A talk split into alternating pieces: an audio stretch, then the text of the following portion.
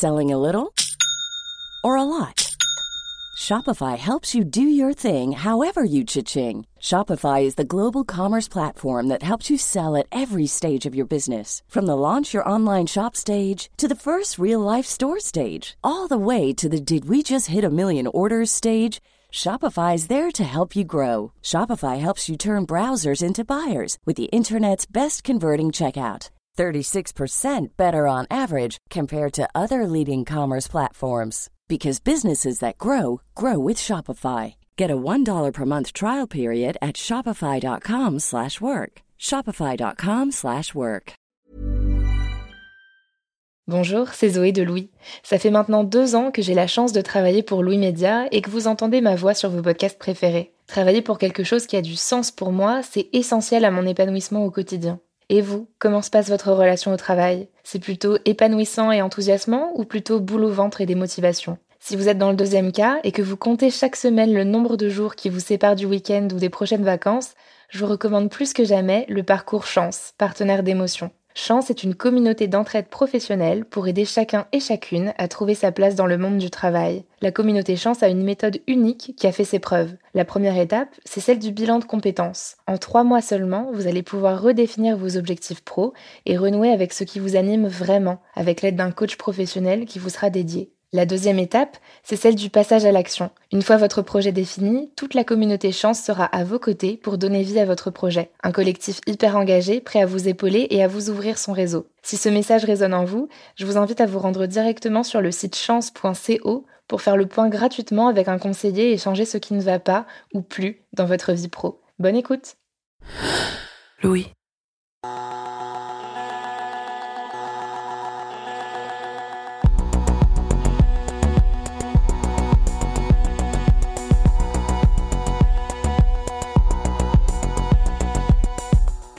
Il y a quelques années, j'ai vécu au Qatar. Oui, oui, au Qatar. Mais ça, c'est une autre histoire. Toujours est-il qu'au Qatar, comme dans la plupart des pays arabes musulmans, le jour saint, c'est le vendredi. C'est l'équivalent de notre dimanche, si vous voulez. Et donc au Qatar, le week-end, c'est pas samedi-dimanche, c'est vendredi-samedi. Je vous dis ça parce que moi, bizarrement, ça a totalement chamboulé ma perception du travail de manière très étrange, le fait de commencer ma semaine de boulot le dimanche me donnait l'impression qu'elle était plus courte. C'est un peu comme si mon cerveau était resté programmé sur notre schéma de semaine classique qui commence le lundi. J'arrivais pas à me dire que le dimanche, c'était le début de la semaine. Pour moi, le dimanche, ça reste le dernier jour de la semaine. Et donc, même s'il est travaillé, j'ai l'impression que ça compte pour du beurre.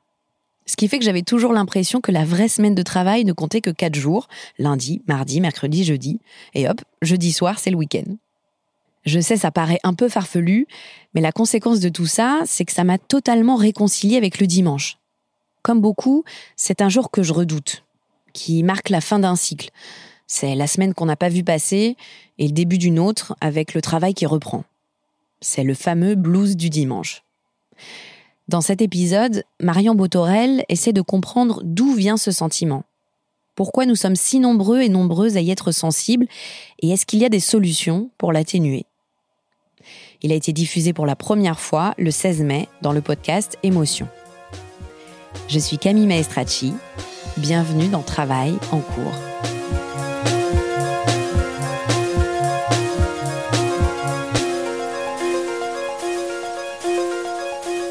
On est dimanche soir, il est 18h et vous savez que déjà, dans moins de 14 heures, ce sera le retour du lundi. En pensant à ce moment que l'on vit chaque semaine, comment vous sentez-vous? Est-ce que vous faites partie de cette moitié de Français et de Françaises? Celle qui, prostrée par l'angoisse, ne peut plus bouger de son canapé, tétanisée par la semaine qui recommence? Moment que l'on appelle communément le blues du dimanche soir. Mais ce blues du dimanche soir, de quoi exactement est-il le nom? Pourquoi sommes-nous si nombreux et nombreuses à y être sensibles? Et est-ce qu'il existe des solutions pour l'atténuer ce blues? Autant de questions auxquelles le docteur Florian Ferreri m'a donné des réponses. Il est psychiatre à l'hôpital Saint-Antoine, un hôpital universitaire parisien spécialiste dans la prise en charge des troubles dépressifs et anxieux. Florian Ferreri a par ailleurs écrit un livre, Vaincre le blues du dimanche soir, à quatre mains avec Gauthier Bouchot, un professeur des écoles particulièrement atteint par ce blues du dimanche. Ensemble, ils ont tenté de définir ce phénomène pour proposer des solutions. Alors, je me suis intéressé au blues du dimanche soir parce que je me suis aperçu qu'un certain nombre de personnes s'en plaignaient, sans forcément venir consulter pour ça, mais s'en plaignaient. Et puis, dans, euh, mon réseau euh, amical, personnel, j'ai commencé à poser la question. Je me suis rendu compte que c'était une réalité. C'est-à-dire, sans être forcément grave, il y avait, euh, pour certaines personnes, une réelle souffrance à supporter le dimanche. Le blues du dimanche est très répandu. En tout cas, si l'on en croit plusieurs sondages. Il toucherait la moitié de la population française, tandis que de l'autre côté de l'Atlantique, ce serait près de 80% des Américains et des Américaines actifs qui seraient concernés. Il y a donc beaucoup de sondages, mais peu d'études. C'est ce qu'a constaté le docteur Ferreri. Le psychiatre a du coup interrogé des amis, des patients, des confrères, le plus de monde possible pour mieux cerner ce vague à l'âme. Ce qui m'a beaucoup étonné, c'est le fait que ça parle ou ça parle pas. C'est-à-dire, euh, il y a des personnes à qui on explique le phénomène et ça ne leur euh, dit rien du tout parce que ça correspond pas à un sentiment qu'ils ont et ils trouvent ça même euh, assez curieux de s'intéresser à ce, ce, phénomène. Et ça, c'est en contraste avec les personnes qui disent ah, mais moi, c'était terrible. Je me rappelle quand j'étais euh, au collège, le dimanche, c'était horrible. Dès que mes parents mettaient cette émission, je savais que c'était la fin du week-end. Moi, j'étais prêt à, en pleurer le soir. Je pouvais plus rien faire. J'arrivais plus à profiter. C'était atroce. Euh, donc, une description cataclysmique de cette euh, problématique. Et entre ces deux, ces deux extrêmes, ben, on, voit que certains week-ends sont particulièrement difficiles, que ça dépend de, comment on s'est organisé pour qu'il se passe bien ou pour qu'il se passe pas bien, que derrière le syndrome, il y a de multiples il y a moyen de se comprendre et de, de résoudre certaines difficultés. Le terme de Sunday neurosis, littéralement la névrose du dimanche, a été pour la première fois posé en 1946 par Viktor Frankl, c'était un psychothérapeute autrichien. Presque 70 ans plus tard, il n'y a pas d'études épidémiologiques sur le sujet. Car en fait, on ne peut pas qualifier le blues du dimanche soir de pathologie, de maladie, ni même de trouble. Alors comment le définir? Le blues du dimanche, c'est un sentiment euh, d'ennui, de morosité qui nous envahit le dimanche, plutôt euh, dans l'après-midi, qui s'accompagne également d'un sentiment euh, de lassitude, d'une difficulté à initier les choses, et qui, chez certaines personnes, s'accompagne également d'une tristesse, d'un sentiment d'inutilité, d'impossibilité à faire les choses. Ça, c'est pour le registre psychologique.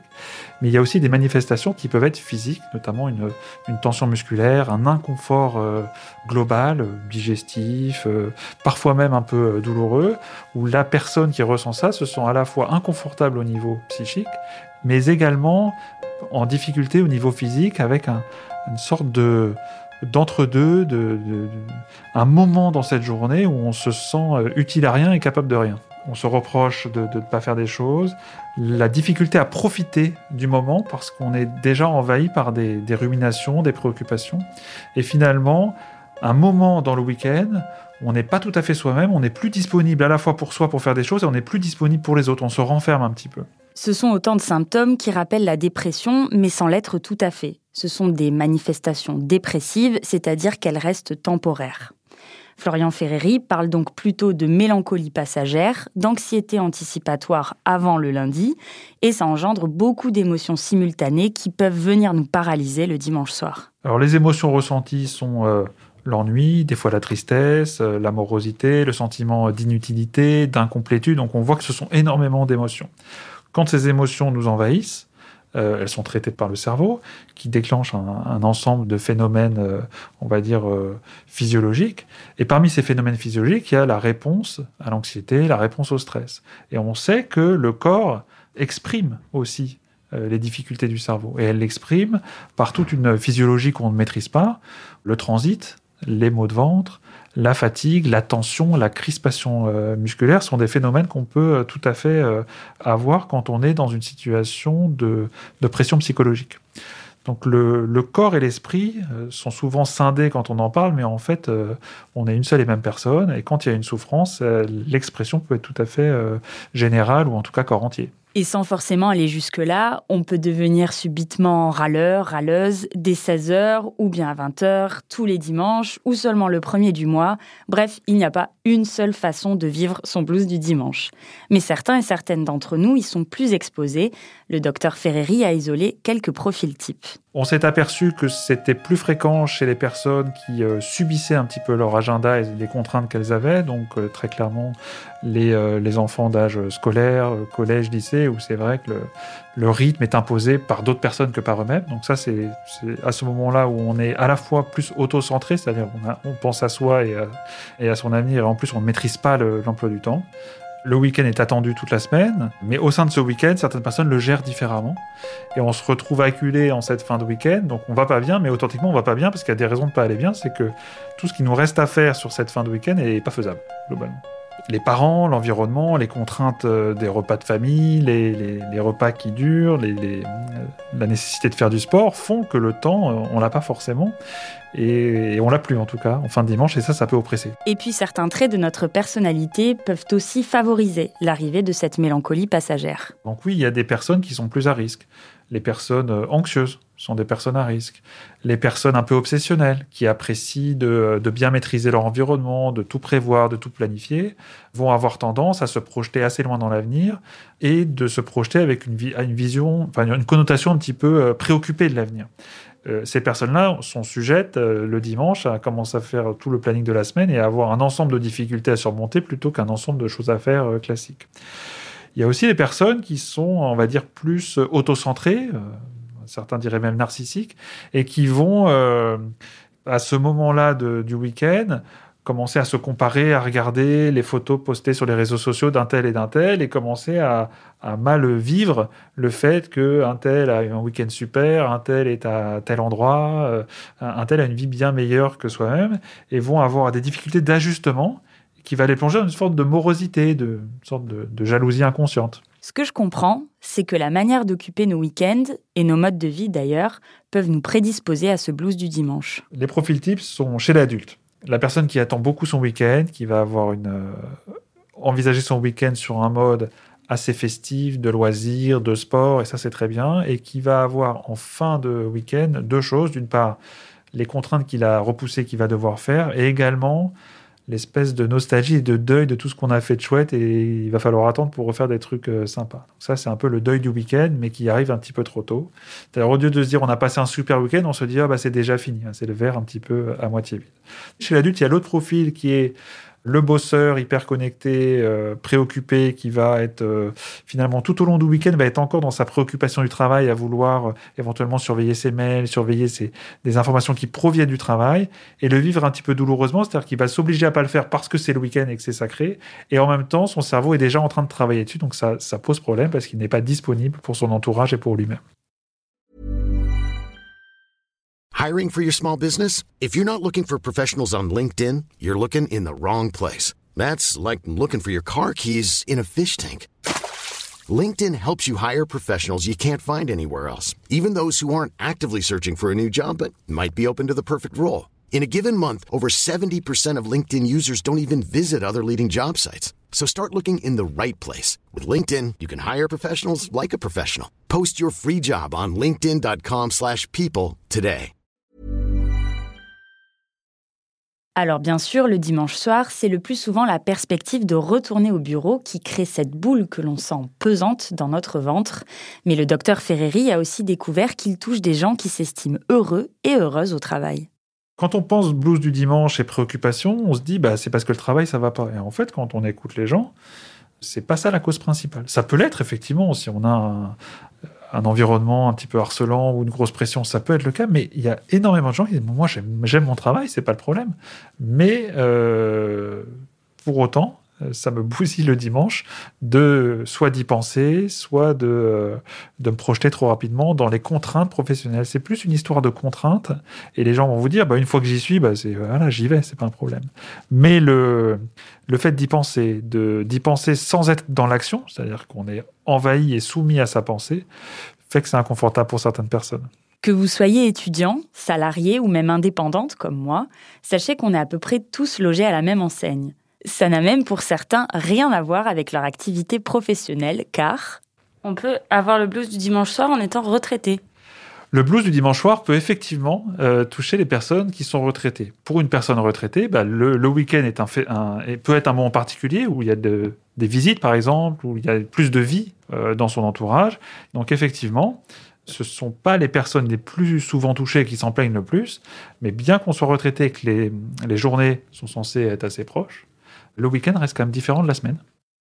Au-delà de notre activité professionnelle, le contexte économique joue aussi un rôle. Selon une étude menée par la Fondation pour la santé mentale Mind, un quart des Britanniques disent davantage subir ce blues en période d'incertitude économique ou de récession.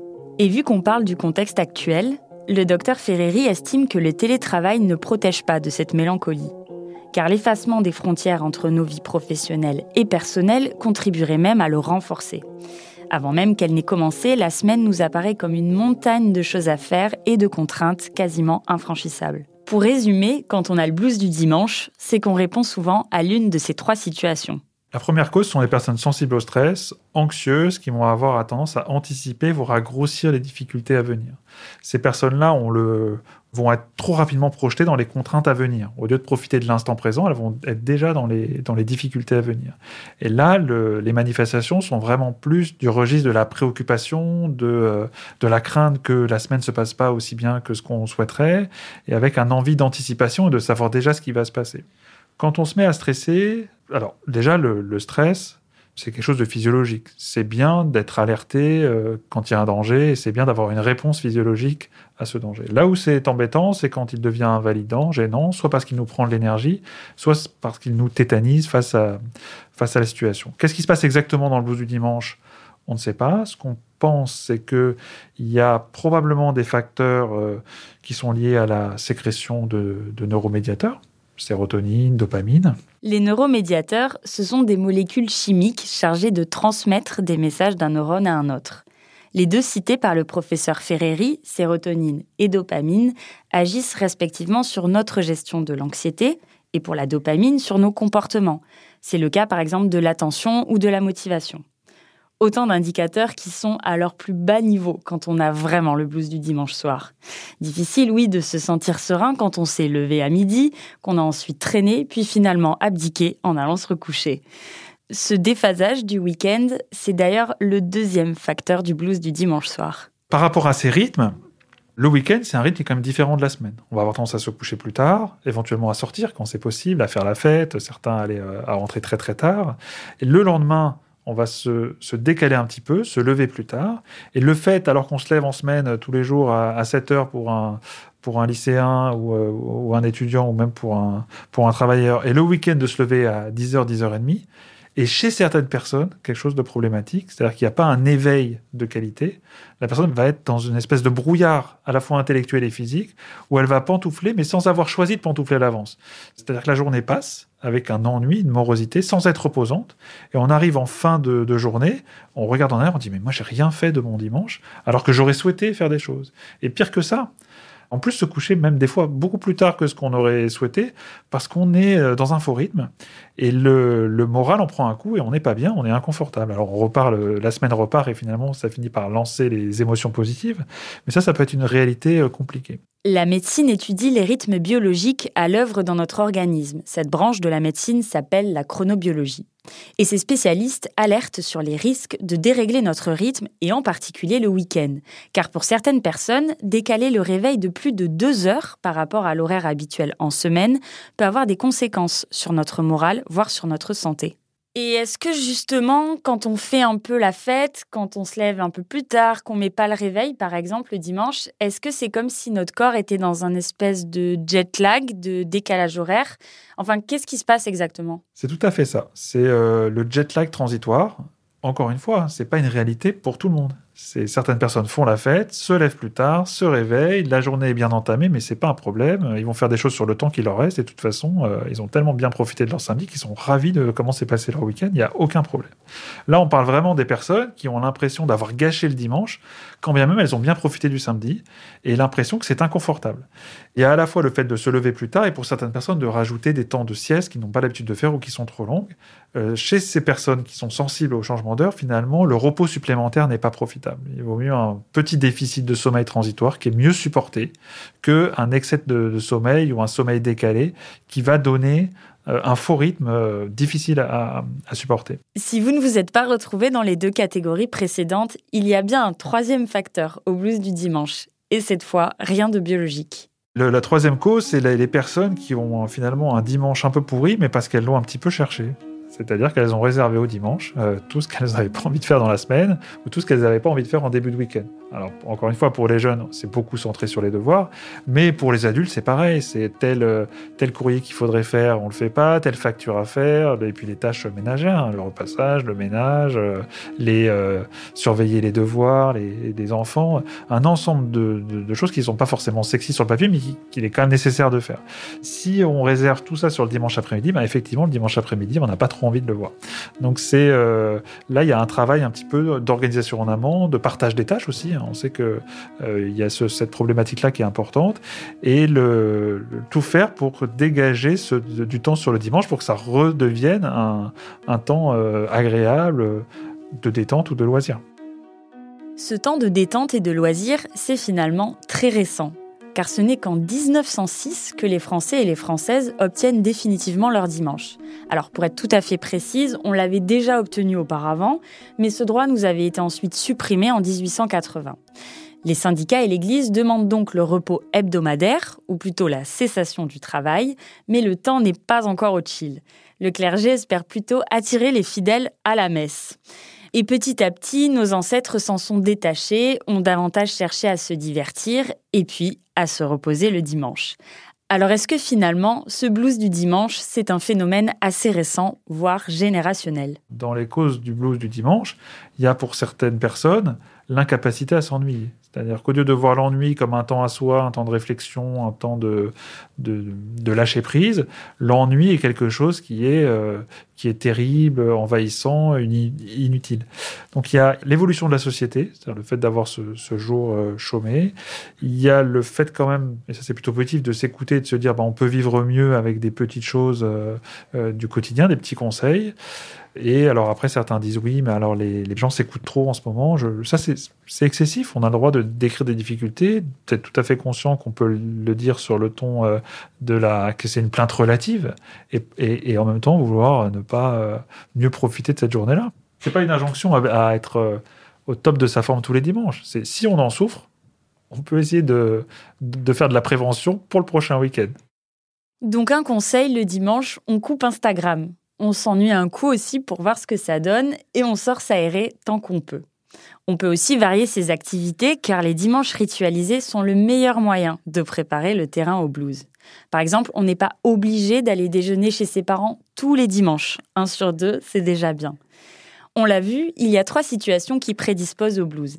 Quelles sont donc les solutions pour chacun de ces cas? Et est-ce qu'il faut se résoudre au malheur à mettre le réveil le dimanche matin? Alors, la solution du réveil le dimanche, c'est pour ceux qui souffrent euh, des problèmes de synchronisation. Mais oui, euh, vraiment, chez ces personnes-là, deux choses. Le réveil le matin pour pas se décaler depuis d'une heure, une heure et demie par rapport à l'heure habituelle. À, mettre en parallèle avec l'heure à laquelle on s'est couché quand même.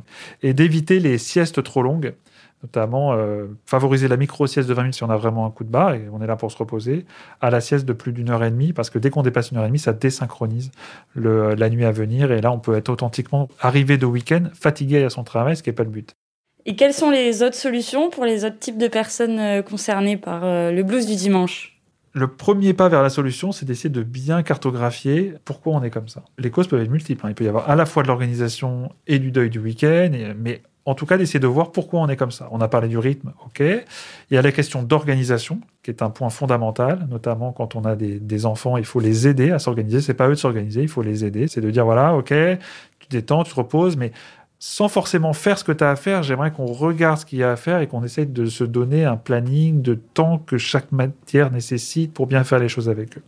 Pour les personnes euh, qui manquent de rythme, sortir, activité physique. Pour les personnes anxieuses, profiter du dimanche où ils sentent que la pression monte par euh, sanctuariser un moment à eux de relaxation, de détente, euh, de temps pour soi, de travail sur sa respiration pour essayer de, se relaxer. Et puis, si vraiment c'est la solitude qui nous pèse, pourquoi ne pas, alors la période actuelle ne s'y prête guère, mais on peut tout à fait mettre des temps sociaux qu'on a l'habitude de mettre plutôt le vendredi soir et le samedi soir, le dimanche en fin d'après-midi, sans finir trop tard, euh, et ça peut être tout à fait euh, convivial et sympathique. On peut s'autoriser à faire des choses très sympas le dimanche en, ayant conscience qu'il y a une fin et qu'on ne peut pas se décaler autant que le vendredi et le samedi. Sinon, les réveils sont difficiles. Alors même si le blues du dimanche reste anecdotique, passager, même sujet de blague, on s'en préoccupe. Car comme le dit le docteur Ferreri, c'est quand même dommage de subir 52 jours dans l'année.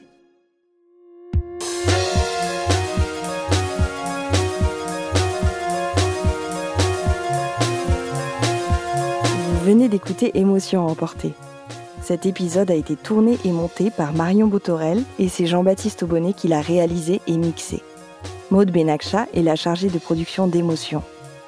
Cet épisode est également rendu possible grâce à Maureen Wilson, responsable éditoriale, Marion Girard, responsable de production, Mélissa Bounois, directrice des productions, et Charlotte Pudlowski, directrice éditoriale.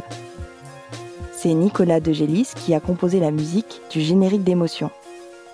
Si cet épisode vous a plu et que la question de l'équilibre entre temps libre et temps de travail vous intéresse, nous vous recommandons d'écouter Où est passé le temps libre, un épisode de notre podcast Travail en cours, réalisé par Adrien Nazelli. Émotion est un podcast de Louis Média. À bientôt!